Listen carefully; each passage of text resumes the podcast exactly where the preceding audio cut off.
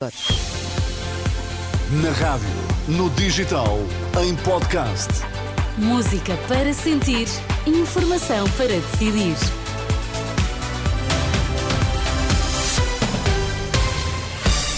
Seja bem-vindo à Renascença. Está a partir de agora comigo, Sónia Santos, juntos até às 5. Nas notícias, o Vitor Mesquita. Boa tarde, Vitor. Boa tarde, Sónia. Como é que estamos de destaques? Buscas da PJ na Madeira, Miguel Albuquerque, alvo da operação. André Ventura diz que a única saída é demitir-se. Protestos das forças de segurança em Lisboa, do Porto, partem mais de três centenas. Aí está o Jornal da Uma na Renascença. A edição é do Vitor Mesquita.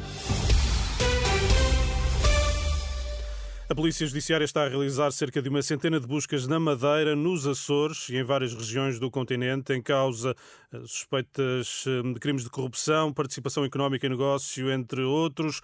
É o que avança na agência Lusa, fonte ligada ao processo.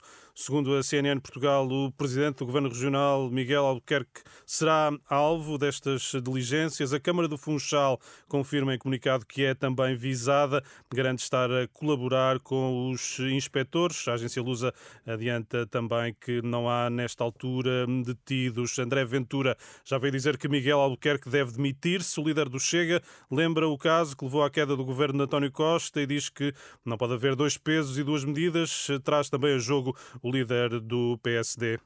Eh, é importante perceber, eh, porque estamos no meio de uma eleição nacional, eh, se Luís Montenegro vai manter essa confiança em, em, Miguel Albuquerque nesta fase. E eu penso que quando temos um governo, sublinho, que cai por crimes relacionados com a prática, com o exercício do poder público, não podemos ter uma bitola para o Primeiro-Ministro e concordar com a demissão dele e ter outra bitola para o Governo Regional e não concordar com a demissão dele. Portanto, acho que se equipararmos as duas coisas, temos hoje que dizer a mesma coisa sobre Miguel Albuquerque que dissemos sobre António Costa. Quem está à frente do governo não pode estar sob suspeita de crimes graves como corrupção.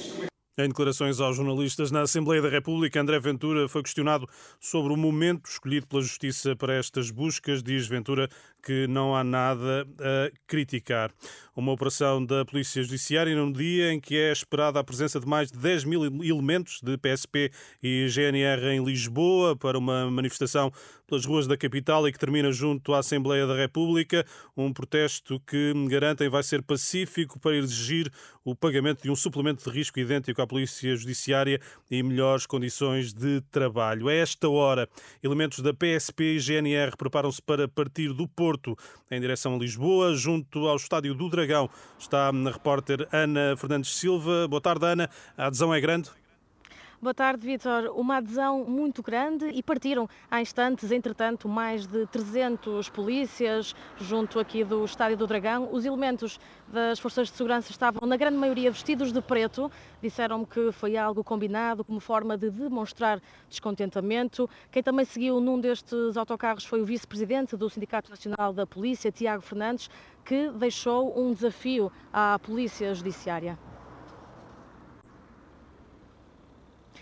Desafio esse que agora não estamos a conseguir eh, ouvir em áudio, mas eh, digo que Tiago Fernandes, o vice-presidente do Sindicato Nacional de Polícias, pediu aos colegas da Polícia Judiciária que se juntassem aos vários elementos que protestam por melhores eh, condições de trabalho e também salariais. Vítor, estes mais de 300 polícias neste momento rumam para a manifestação que está prevista às 5h30 da tarde em Lisboa.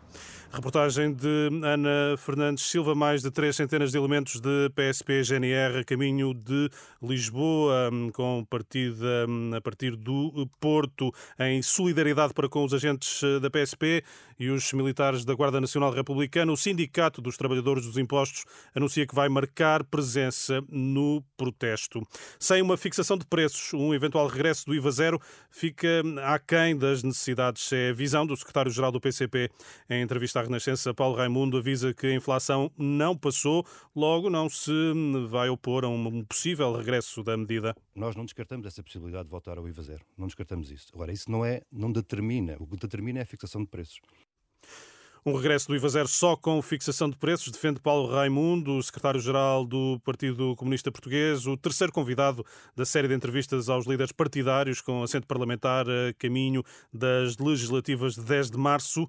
A próxima convidada é Mariana Mortágua, do Bloco de Esquerda, na sexta-feira, às 9h20 da manhã. Os médicos de saúde pública desdramatizam um novo caso de sarampo em Portugal. Trata-se de um homem de 54 anos, não vacinado, não residente no país. São assim já três os casos da doença confirmados desde desde o início do ano, todos importados. À Renascença, o médico de saúde pública Bernardo Gomes diz não haver, por enquanto, razão para hum, especial preocupação, até porque a cobertura vacinal é muito elevada no país. Um avião russo que, transporta, ou que transportaria 65 hum, militares ucranianos para uma troca de prisioneiros despenhou-se próximo da fronteira com a Ucrânia esta manhã, em Belgorod, um anúncio do Ministério da Defesa da hum, Rússia.